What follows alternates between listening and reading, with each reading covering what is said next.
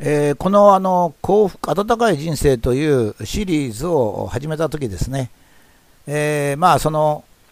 日本が所得とかそれから長寿長く生きれる医療もまあ非常に日本の医療というのはいいんですよね。それから街角を歩いていても安全である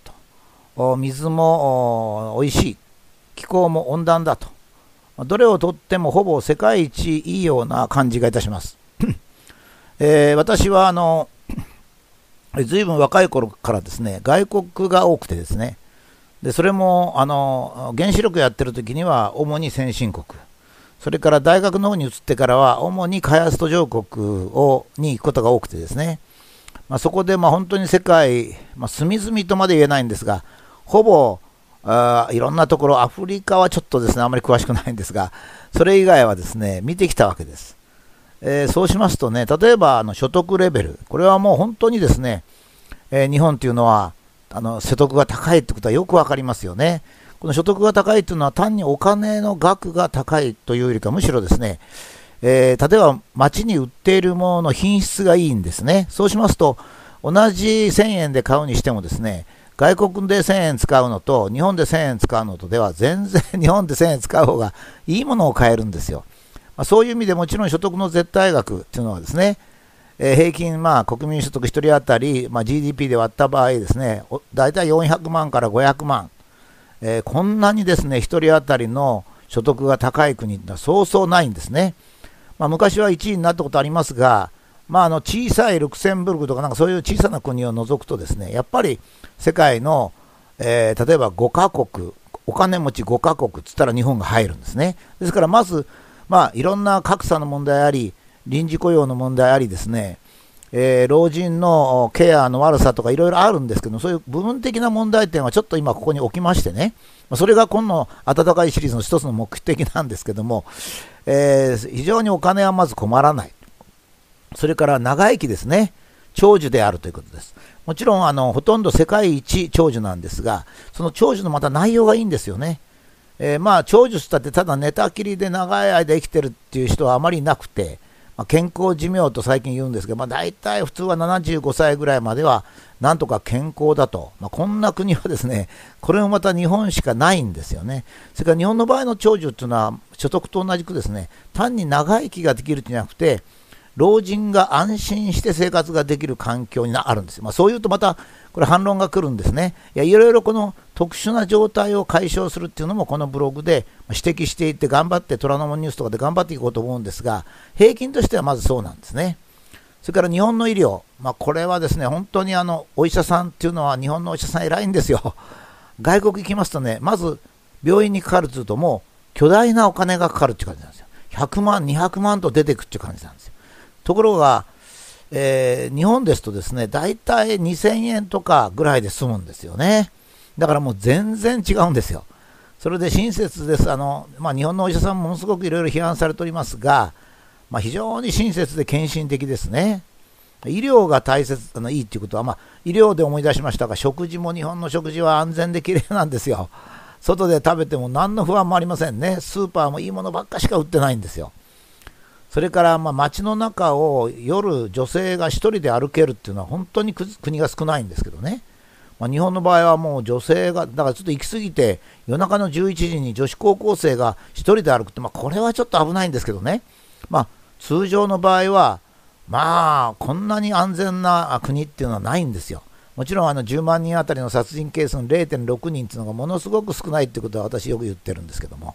あと水もきれい、空気もきれいですね。豊富にありますし、それから日本はね、本当にね、暑すぎず寒すぎずなんですよ。日本以外の外国行きますとね、本当に気候が悪いってことがわかるんですね。北の方は寒いですし、風の強いところありますしね、砂ぼこりばかりのところもありますね。よくテレビに中東なんか出てきますが、一面砂漠で、あんな空あの風景は日本にはないんですよ。まあ、みんなが鳥取の砂丘に、まあ、遊びに行くようなもんでですね、あの国全体が砂漠っていうところが結構多いんですよね。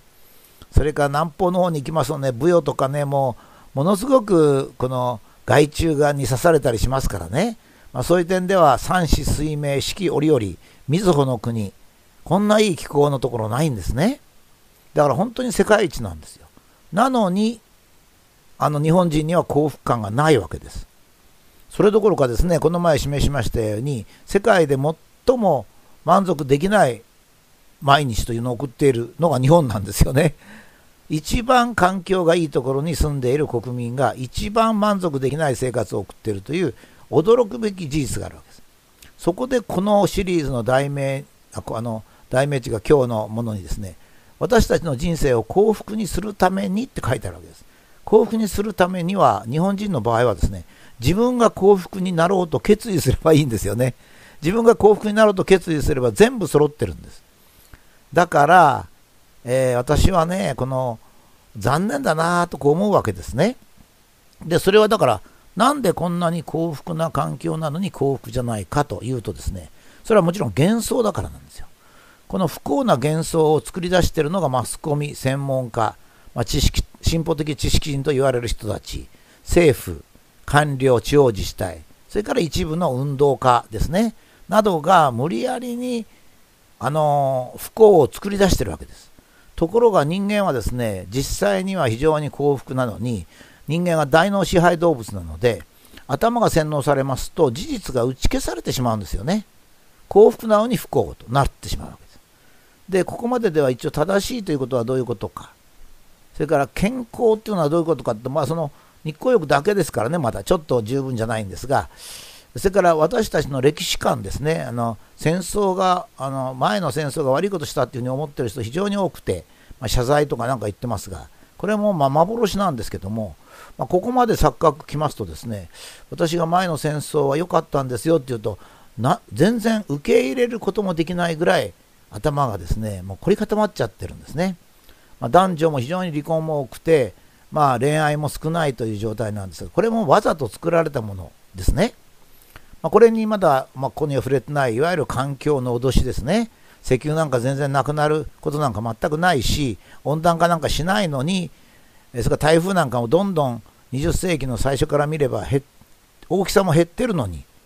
全くそういうことを言わずにひどくなるひどくなるの一方だから最近異常気象だと思ってる人が多いんですよ。全然異常気象じゃなくてむしろ20世紀の後半から、まあ、気温が少し上がり上がり気味なんですけれども気候は非常に穏やかになってるんですね。だけど今今私がですね、えー、20世紀の後半から少し気温は高いけれども気温は高いけれども気候は穏やかになってますって言ったってねほとんど信じてくれないんですよ。それはどうしてかっていうと人間っていうのは最初に頭に入ったものがそのままもう消えないっていう性格があるんですね。前後関係だけなんですよ。最初に 1+1 を2と聞けば 1+1 が2になって 1+1 が3ですよっつったらそれ間違ってますってこうなるんですね逆に最初に 1+1 は3って習ったら今度 1+1 が2っていうのが間違いに見えるんですね。でそういうふうにこう人間とは単なる順序で何が正しいかっていうのを決めてるところがありましてね、まあ、そういう意味で、えー、まあ、まあ、そ洗脳されてるわけですね。それからま教育とか出世とかいう問題についても日本は本当にこう恵まれてるんですがこれもやっぱり誤解されてるわけです。それで、えー、読者の方からかなりの反論があるんですね。でこの反論をするってことは非常にいいことで、まあ、自分で、まあ、ものを考えるわけですから、それはいいんですけども、だからその考えれば考えるほど、その日本では、今の日本では人生を幸福にすることができるわけですね。つまりもう環境は全部整ってますから、あと考えだけですからね。しかし、私がその反論を見て非常に残念に思うのはですね、もちろん反論どんどんこれからも寄せていただいて結構なんですが、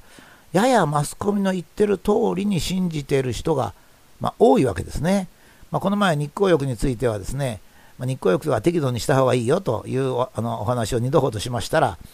えオゾン層が破壊されてるから、このオゾン層なんか全然破壊されてないんですよ。まあ、南極の一部でオゾン層が破壊されてるっていうか、オゾンホールがあるっていうことは確かなんですが、実はこのオゾンホールっていうのは、増えたり減ったりしてんじゃないかと最近言われてるわけで、現在何か文明とかそういうんで、まさに温暖化なんか全然関係ないんですが、えー、そういうものでオゾン層が、あのつまりオゾン層が形成された時代っていうのは今から15億年ぐらい前なんですが、気温は今よりかずっと高くて、二酸化炭素、温暖化の原因になると言われている二酸化炭素はもう今の100倍以上なんですね。そういう時代にオゾン層ができてるわけですから、オゾン層がですね、ちょっと 二酸化炭素が増えたり温暖化したり、人間の出すものがちょっとなんか変なもの出したからっつってオゾン層がどんどん壊れるわけじゃないんでオゾン層が壊れているから日光の紫外線が多い。だから私たちは肌を隠さなきゃいけない。っていうお手紙をいただいて私はです、ね、あそうかと。つまり一番スタートのところオゾン層が破壊されてるから危ないんだっていうところをマスコミに騙されてんだなと思ったんですね。だから、まあ、そういうふうになりますと、まあ、不幸な人生を送るわけですね。私はあのこの温かい人生でずっと私が言いたいことはですね決してあの暴論だとか極論だとかそれからあ変なことを言おうとしてるわけじゃなくて当たり前にものを考えれば日本に住むってことは非常に幸福な人生を送ることができますよと何にも心配することないんですとただ私たちは当たり前にものを見るということ自身がまあ、主にはマスコミですが、マスコミの背後にはま政府とか専門家がいるわけですから、マスコミというのか専門家というのか難しいんですけど、まあ、一体ですね。そんなと人たちに騙されて自分の人生を失わないようにしてもらった方がいいなと思ってですね、私はまあできればこの温かい人生のシリーズをですね、えー、ずっと書き続けたいんですよね、希望としては。時々疲れてダメになっちゃうんですけども。まあ、それもあんまり僕も毎日書かなきゃいけないっていう非常に強い脅迫観念を持つとまた良くないので、えー、それは注意してるんですけども、まあ、ゆっくり、えー、気の向いた時で時間のある時に書くというふうにしてるんですが、まあ、いずれにしてもこの温かい人生っていうのはですね今まで多くの人が考えていることが錯覚からスタートしてるのでそれを解き解いていきたいとそしたら必ず日本にさえ住んでれば幸福な人生を送ることができるんだということをですね、きちっと示したいなと。その中で多くの方がヒントを得てですね、自分の頭で考えて、自分の幸福を追求できれば、条件が整ってますから、なんといっても。あ幸福人生が幸福になるんですよね。今悩んでる人がいっぱいいると思うんですよ。ご病気ご病気だったり、夫婦の問題だったり、